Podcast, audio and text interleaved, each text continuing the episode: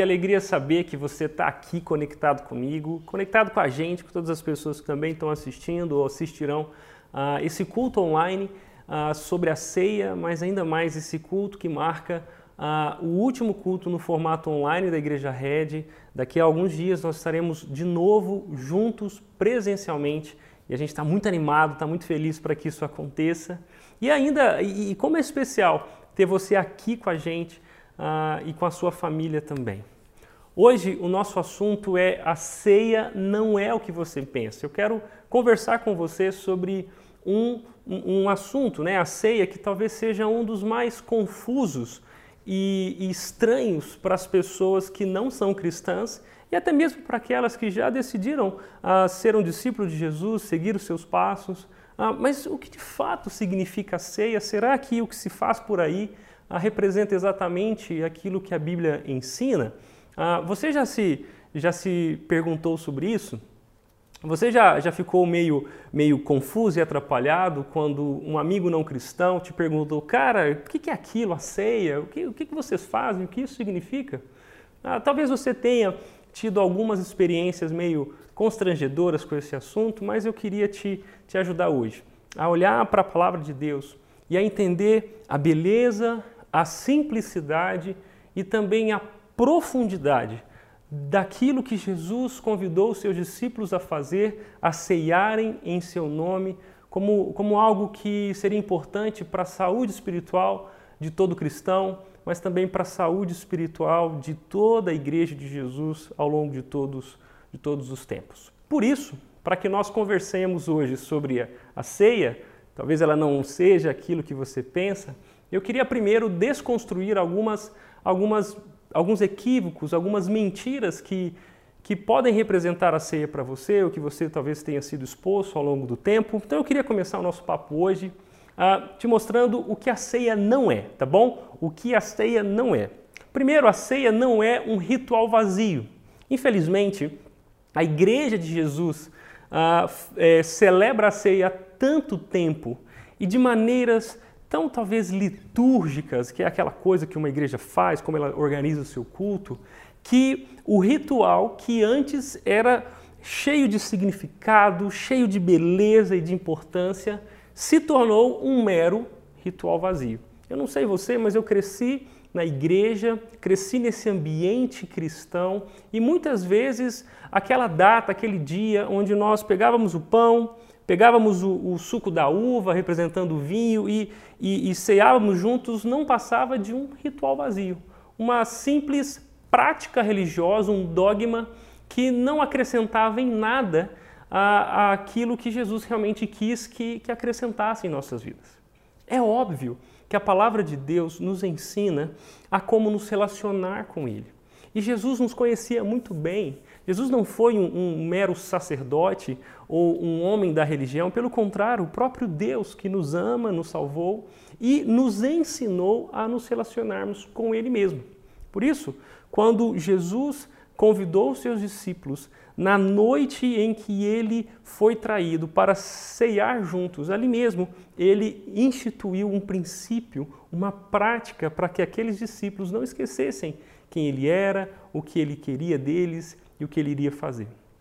Por isso é um absurdo entender a ceia como um mero ritual. Ela não é um ritual vazio. Ela também não é uma espécie de triagem espiritual. Muitos cristãos, quando chega o dia da ceia, ou o dia em que a igreja vai cear, eles se sentem meio que numa, numa sala de triagem de um hospital, de uma clínica. A sala de triagem é onde você entra naquela sala, alguém olha para você e define qual o seu estado. Você está doente? A sua, a sua enfermidade é urgente? Não, ela não é tão urgente, ela pode esperar. Você é uma prioridade? Não, você não é uma prioridade, você está muito mal. Não, você não está tão mal assim. Muitos entendem a ceia como uma espécie de triagem espiritual, como aquele momento onde você chega junto da igreja, é convidado a examinar a si mesmo, e se você não estiver legal com Jesus, você não pode cear. Se você não estiver legal com Jesus, você não pode participar dessa mesa. E eu queria dizer que, deixa eu dizer uma coisa para você, isso é um absurdo. Jesus deixa muito claro que nós somos convidados a ceiar com Ele e a ceiar como igreja, para que nós cresçamos espiritualmente, para que nós celebremos e não necessariamente para que nós sejamos excluídos desse privilégio. Então, se em algum momento você se sentiu excluído, passou por essa triagem e foi diagnosticado como um pecador miserável que não pode ceiar com os outros que são mais santos do que você, não te ensinaram direito, isso não tem a ver nada com o que a Bíblia nos ensina. A Bíblia, então, a ceia não é um ritual vazio, mas também não é uma triagem espiritual e a, a ceia não é uma refeição comum. Quando nós usamos do cálice, o suco da uva e o pão para ceiar, apesar desses elementos serem elementos comuns, aquilo que está em torno desse momento que temos como igreja não é uma simples refeição. Desde sempre, a igreja de Jesus se reunia numa, num, num, num momento especial para comer juntos e naquela refeição aquilo que era simplesmente um pão e um vinho, ou comidas e bebidas, na verdade era um grande momento de culto a Deus. Momento de didático, de aprendizagem, de reconciliação entre pessoas, de esperança e encorajamento. Por isso, o que nós estamos fazendo aqui hoje, eu espero que você tenha reunido pessoas aí ao seu redor, seus irmãos em Cristo, com o suco da uva, com o pão, que essa não seja uma simples refeição, um simples tiragosto, mas na verdade um momento especial de crescimento espiritual. Por isso, já que a ceia não é um ritual vazio, nem uma triagem espiritual, muito menos uma simples refeição, mas refeição comum, eu queria te dizer que a principal lição que a ceia do Senhor nos ensina é que Jesus morreu para nos unir, ele voltará para nos reunir e seu amor nós podemos repartir. Se você poder, pudesse resumir essa mensagem, eu gostaria que você entendesse que Jesus morreu para nos unir. Nós vamos falar sobre isso hoje. Que ele voltará para nos reunir e a ceia também nos ensina sobre isso. Mas que, sobretudo hoje, o seu amor, o amor que ele nos concedeu na cruz, nós podemos repartir. Eu queria que você aprendesse isso hoje. E o texto que nós vamos usar é o texto de 1 Coríntios, capítulo 11. Paulo, o apóstolo Paulo, escreveu algumas, algumas recomendações para a igreja de Corinto que estava fazendo uma baderna com essa coisa chamada ceia. Lá era um caos ah, naquela igreja, eles não entenderam nada, e esse é o primeiro texto que o Novo Testamento registrou a respeito da ceia do Senhor, até mesmo antes dos próprios evangelhos, é a primeira, primeiro registro que nós temos de algo que nos ensina a respeito da ceia. E eu queria ler alguns versos e te ensinar pelo menos três coisas que a ceia representa, que a ceia significa, que ela é útil para nós hoje. A primeira coisa é que a ceia nos ajuda a relembrar.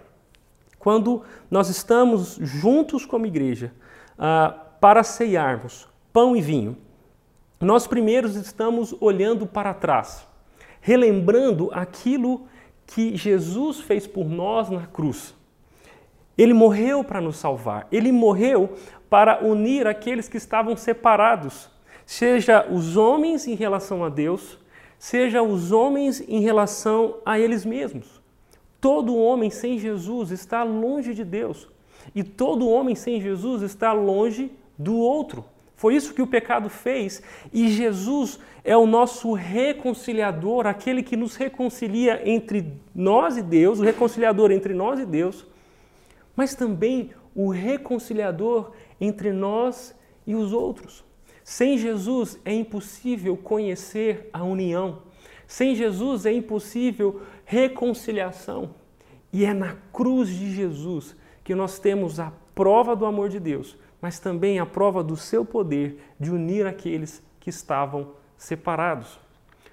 Por ser um, um ato que nos faz lembrar, Paulo diz o seguinte: ele diz assim, Pois eu lhes transmiti, falando à igreja de Corinto, eu lhes transmiti aquilo que recebi do Senhor. Na noite em que o Senhor Jesus foi traído, ele tomou o pão, agradeceu a Deus, partiu e disse: Este é o meu corpo, que é entregue por vocês. Façam isso em memória de mim.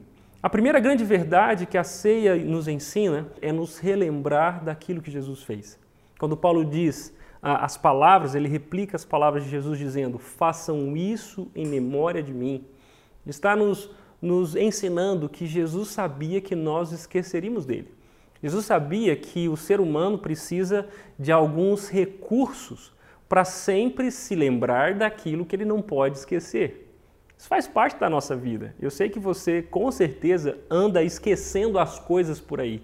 Eu mesmo ah, me mudei recentemente e eu moro no 15º andar do, do prédio onde nós nos mudamos e eu estou muito frustrado comigo mesmo porque eu percebi o quanto que eu sou capaz de descer os, os, os 15 andares, entrar no meu carro e perceber que eu esqueci às vezes a chave do carro, às vezes, sei lá, alguma coisa importante que eu precisava levar para o meu próximo compromisso, e aí eu tenho que subir de novo os andares e buscar aquilo que eu esqueci.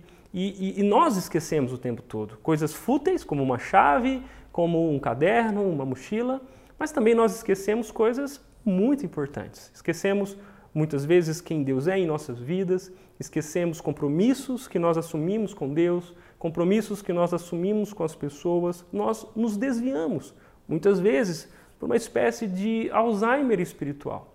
Mas quando Jesus, numa das noites mais importantes que ele teve com seus discípulos, ele estava diante deles, ele os ajudou a encontrar uma forma de periodicamente não se permitirem esquecer sobre o seu amor. É por isso que quando Jesus pegou o cálice e o pão, ele parte o pão e diz: repartam o pão e se lembrem, façam isso em memória de mim, para que vocês não esqueçam do que vai acontecer no, nas próximas horas. Jesus estava numa quinta noite, na sexta-feira, ele morreria na cruz para salvar aqueles homens. Mas por mais que aquele evento seria dramático, trágico e que no domingo ele ressuscitaria, a natureza humana com certeza seria uma grande tentação e os ajudaria de alguma forma a esquecer do que Jesus fez. Por isso, quando Jesus diz, façam isso em memória de mim, ele está nos ensinando a lembrar daquilo que nós não podemos esquecer. Com certeza você tem algum tipo de memorial em casa também. Talvez uma carta ah, que trocou com a sua esposa, que na época era sua namorada, e, e, de vez em quando você lê aquela carta ou você se lembra daquela foto, e isso traz ah, de, de, volta à tona verdades, sentimentos, e, e te faz lembrar de compromissos, enfim, coisas especiais. Todos nós temos algum tipo de memória, e a ceia é, sobretudo, um grande memorial. Não um memorial vazio e frio, mas vivo e rico, porque nos faz lembrar aquilo que Jesus fez por nós.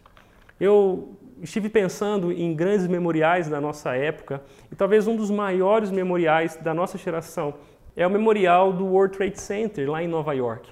É um memorial levantado com os nomes das vítimas daquele atentado terrorista. E se você, você nem precisa ir lá, mas se você percorrer a internet, assistir alguns vídeos, ler alguns depoimentos, você vai perceber que o memorial do World Trade Center tem mantido viva a memória daquelas vítimas daquele dia que, por mais que seja trágico, foi um dia ah, que comoveu toda uma nação e comoveu todo mundo em redor daquilo que o homem pode fazer, do mal que o homem pode produzir e do quanto é trágico isso. Memoriais são levantados para que nós não nos esqueçamos de coisas importantes. É isso que Jesus está fazendo é isso que, que lá nos Estados Unidos também fizeram, em homenagem às vítimas. E, e eu, pensando na minha vida particular, pessoal, eu me lembrei que eu e minha esposa também criamos um memorial que é muito especial para nós hoje. Quando nós namorávamos, nós tínhamos uma grande notícia para contar para os nossos pais. A notícia era que nós queríamos nos casar. E, e para aquele almoço que nós preparamos para contar essa notícia, eu e a Laís decidimos cozinhar para os nossos pais e, e nós pegamos um frango, um filé de frango, juntamos com requeijão, colocamos creme de cebola, uma comida, uma refeição bem simples, mas nós batizamos aquela refeição de primeiro, porque seria a primeira refeição que nós estaríamos fazendo juntos. Né? Sei que é bobo, não faz muito sentido para você, mas faz muito sentido para mim e para minha esposa, porque depois já de seis anos de casados, todas as vezes que a gente pega aquele filé de frango, junta o requeijão, põe creme de cebola e fazemos o primeiro, nos, no, nos é dado de volta aquele sentimento, aquela lembrança de que o nosso casamento é especial, é importante, nós temos uma linda história e essa história vale a pena ser não só vivida, mas, a, a, mas preservada, protegida. E a nossa família, de alguma forma, começou naquele, naquela refeição especial. você com certeza também tem memoriais. E o que Jesus está dando para a igreja é um grande memorial daquilo que ele fez por nós, daquilo que ele quer que nós façamos. E por isso, Paulo continua dizendo: ele diz assim, pois eu lhes transmiti o que recebi do Senhor, mas o destaque que eu quero dar para você é que Jesus fez isso na noite em que foi traído. Jesus estava partindo o pão com Judas, com Pedro, e dali a pouco o próprio Judas o trairia, dali a pouco o próprio Pedro negaria. Seria a pior noite, uma noite de muito, de muito ódio e violência contra Jesus. Na verdade, foi a noite onde ele se manteve aberto a amar essas pessoas e a partir o pão com elas. Na noite que o Senhor Jesus foi traído, ele tomou o pão e partiu, consagrando a própria vida em favor daquilo que Deus queria fazer através dele. E ele partiu e disse: Façam isso em memória de mim. A ceia nos ajuda a relembrar o que Jesus fez por nós, porque ela nos lembra que Jesus entregou-se a si mesmo, partiu o seu corpo e compartilhou quem ele era com cada um de nós. Todas as vezes que nós nos sentamos e nos reunimos para ceiar, nós partimos o pão e compartilhamos, repartimos o mesmo pão entre nós, como uma memória de que Jesus é o pão da vida que foi partido em nosso favor. Ele, ele se separou do próprio Pai, ele enfrentou a morte para que nós pudéssemos sermos saciados com a sua vida e não só isso, mas também repartirmos uns com os outros aquilo, aquilo que recebemos de Deus. Essa é, uma, é um memorial muito didático. E se você está aí com seu elemento, o pão e o vinho, junto com pessoas, eu queria que você não descartasse essa beleza de repartir o pão nesse significado, nessa intenção de se lembrar que o pão da vida foi partido para que nós fôssemos alimentados e que, alimentados por ele, nós nunca mais tivéssemos fome. Essa é uma refeição importante, especial. Façam isso em memória de mim, é o que Jesus diz. Ele, Paulo também diz assim, da mesma forma, depois da ceia, ele tomou o cálice e disse: este cálice, Jesus, eu imagino Jesus pegando o um, copo com vinho e dizendo aos seus discípulos que com certeza não estavam entendendo muito bem o que estava acontecendo, ele disse assim: Este é o cálice da nova aliança. E essa nova aliança é confirmada com o meu sangue. Façam isso em memória de mim sempre que o beberem. Se o pão representa o corpo de Jesus que foi partido para nos salvar, o cálice representa o sangue de Jesus que foi derramado, inaugurando uma nova forma de se relacionar com Deus. A nova aliança consagrada, confirmada pelo sangue de Jesus. É a nova aliança onde não existem mais sacerdotes, onde não existem mais códigos e leis, onde o amor de Deus está espalhado por todos e todos podem, pela fé em Jesus, se tornarem filhos de Deus. A nova aliança é a aliança debaixo da qual nós estamos hoje. Se a ceia foi celebrada numa, numa Páscoa, como você pode aprender com Mateus, com Lucas, se a ceia foi celebrada numa Páscoa, Jesus está dizendo que tudo que o Antigo Testamento ensinava a respeito da refeição de Páscoa, que era para que os israelitas se lembrassem da libertação que Deus promoveu a eles, do Egito, da escravidão, agora a ceia da igreja é a celebração da libertação do pecado que Deus nos concedeu através da morte do Cordeiro Jesus em nosso lugar. Por isso é muito especial que quando você estiver reunido com a sua família, hoje ceando, e, e sempre quando nós estivermos reunidos como igreja, nós nos lembrássemos, nós nos lembremos dessa certeza do pão que representa o corpo e foi partido por nós mas do sangue de Jesus, representado no, no, no, cálice, que é o sangue da nova aliança, a consumação da obra de Deus para nos salvar. Paulo diz isso, e a segunda lição que a ceia nos ensina e nos convida é a refletir. Porque se nós olhamos para o passado, relembrando do que aconteceu, agora nós somos chamados para olhar para o presente e refletir sobre como essa verdade que nos salvou agora está sendo vivida, experimentada no nosso tempo presente, no dia de hoje. Por isso, se nós somos chamados a relembrar, nós também somos chamados a refletir. E o que Paulo diz, ele diz o seguinte: portanto, Diante dessa verdade do que significa a ceia, examinem-se antes de comer do pão e beber do cálice. Pois, se comem do pão ou bebem do cálice sem honrar o corpo de Cristo, comem e bebem julgamento contra si mesmos. Aqui é um versículo muito importante desse texto que nós estamos lendo, porque Paulo está convidando aquela igreja dos Coríntios a refletirem se o que eles estão fazendo é de fato aquilo que Deus quer que eles façam. Afinal de contas, a ceia diz respeito ao amor de Deus que nos uniu. Por isso é uma grande festa onde nós celebramos a nossa união em Cristo. Mas o que os coríntios estavam fazendo, na verdade, era uma celebração da desunião, da divisão. Eles não esperavam uns pelos outros, os ricos comiam mais e comiam primeiro, os pobres não tinham com que, o que comer e passavam fome. E ao invés da igreja ser uma grande reunião de pessoas diferentes que foram unidas pelo mesmo amor de Jesus, na verdade era a reunião de pessoas diferentes que continuavam celebrando as suas diferenças, estavam separadas umas das outras. E como Corinto não estava entendendo que a ceia do Senhor se representava, muito menos experimentando isso, eles estavam sendo julgados por Deus.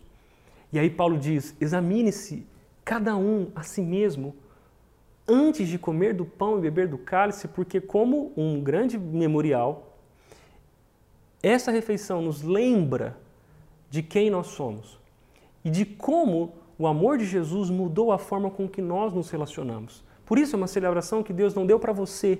Por isso que não é possível celebrar a ceia sozinho. Nós, foi, a ceia é uma celebração que Deus deu para a igreja, para os discípulos de Jesus.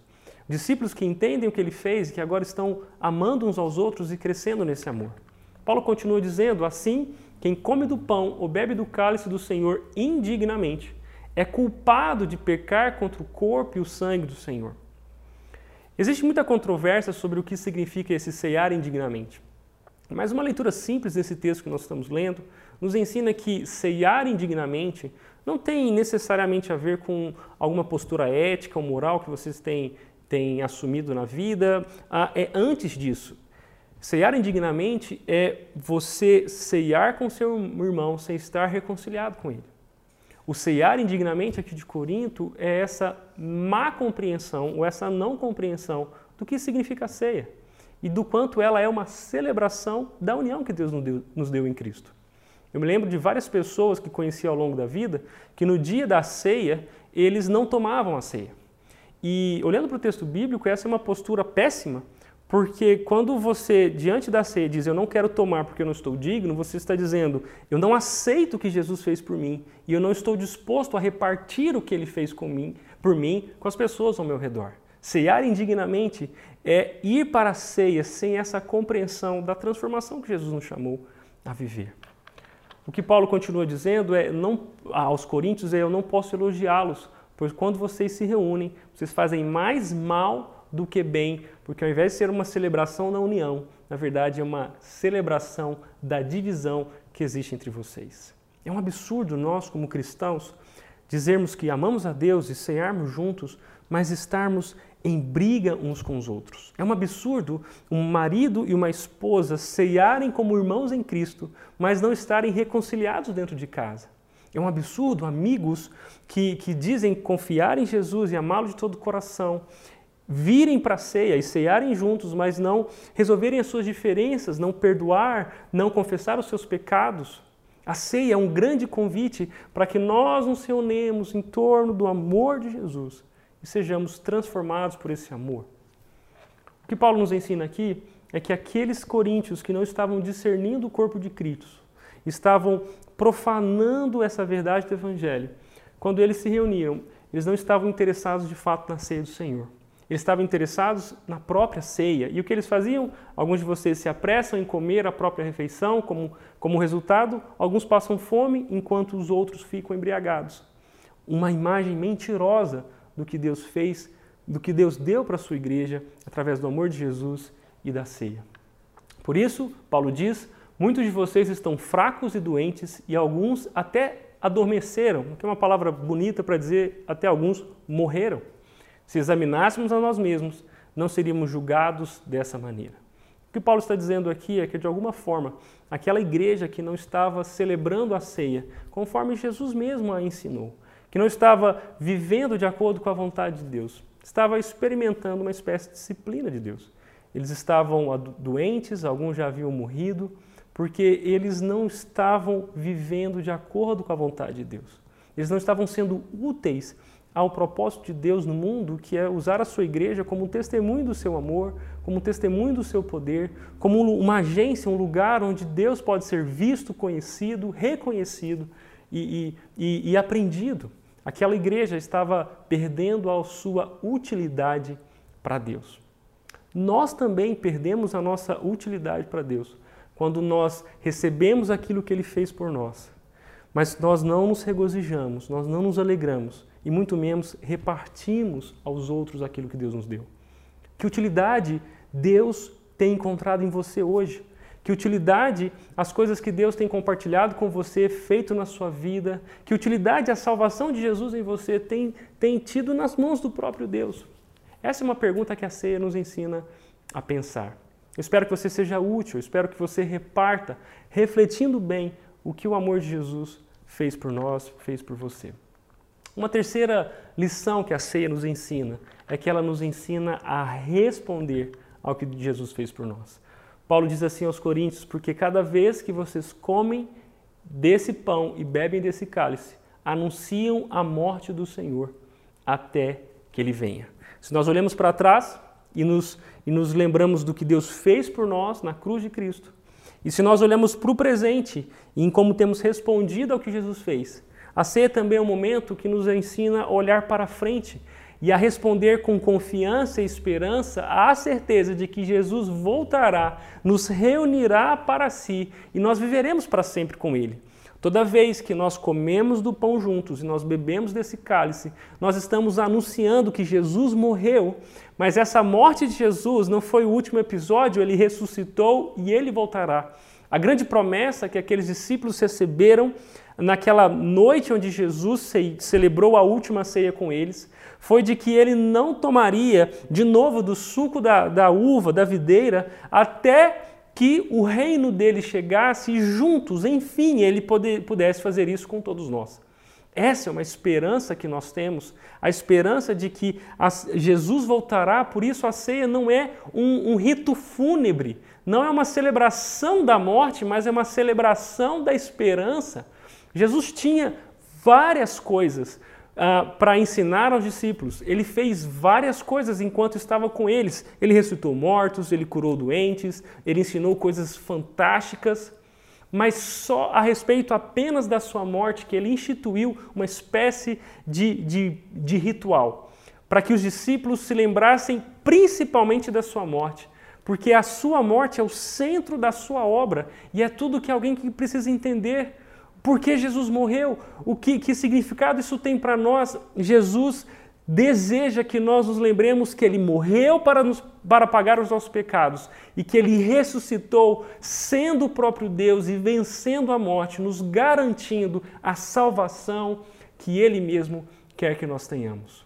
É por isso que a ceia é um convite a responder com alegria e esperança a essa verdade.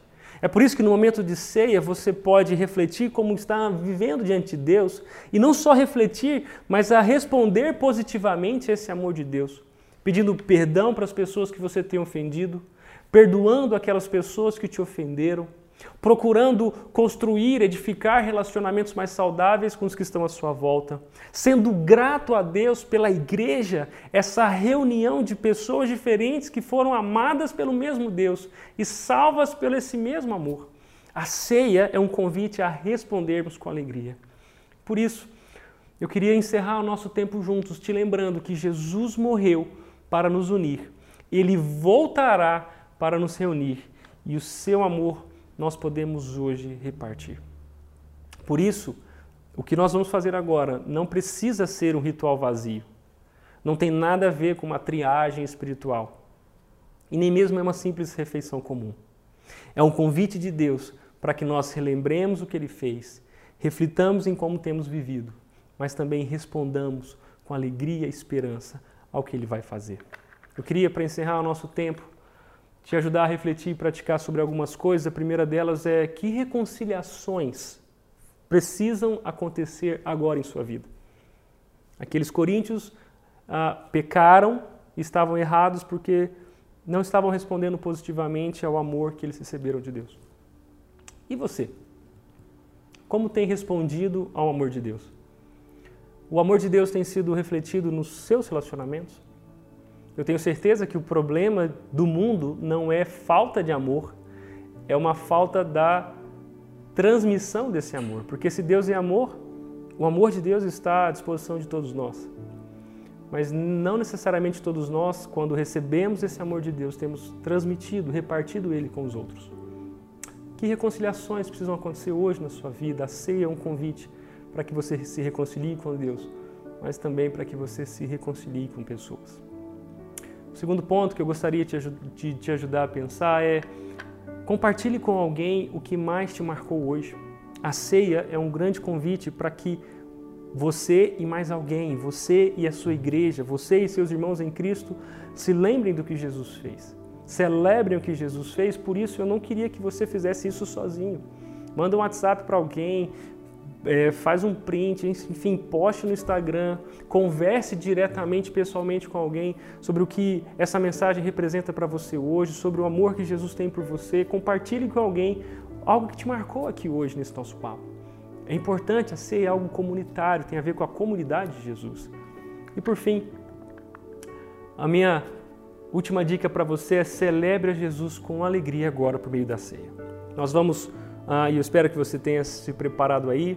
Nós vamos tomar do vinho, comer do pão, nessa memória alegre daquilo que Jesus representa nas nossas vidas.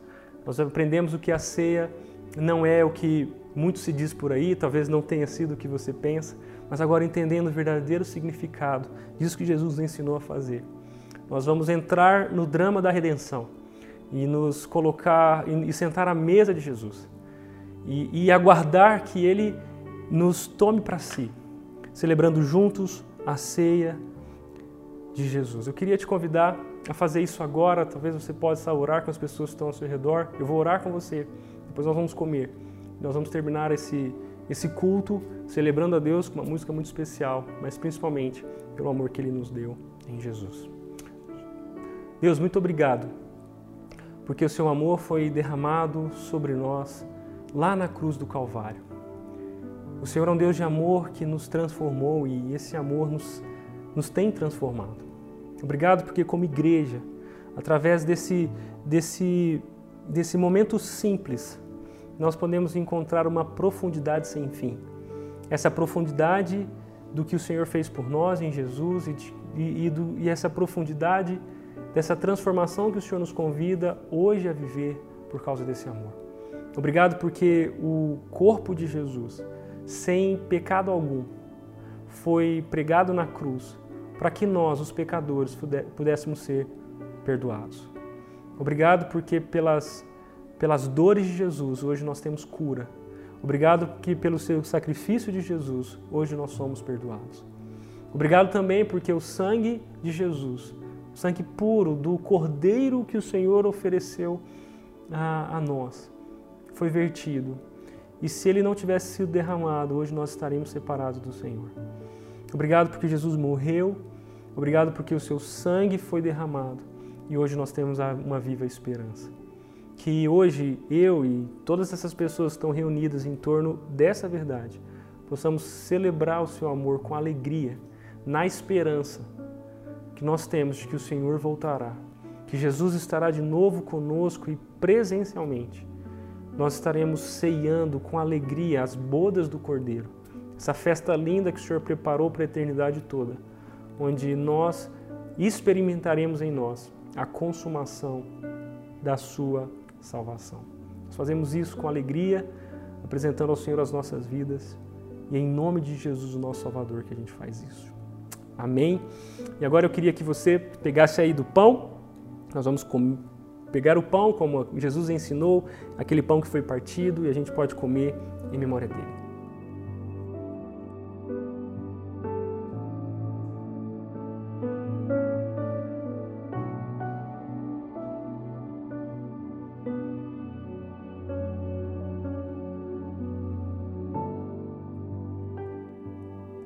De igual modo, não só o pão, mas também o cálice, o suco da uva.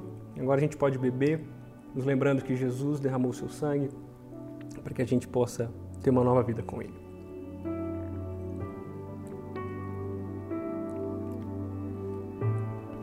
Eu espero que esse momento tenha sido especial para você e que a partir de hoje nós possamos não só celebrar a ceia, mas celebrar a Jesus com todo o nosso coração e com toda a nossa vida. E se Deus quiser, daqui a pouquinho a gente pode estar juntos lá na rede, celebrando esse amor que nos transformou.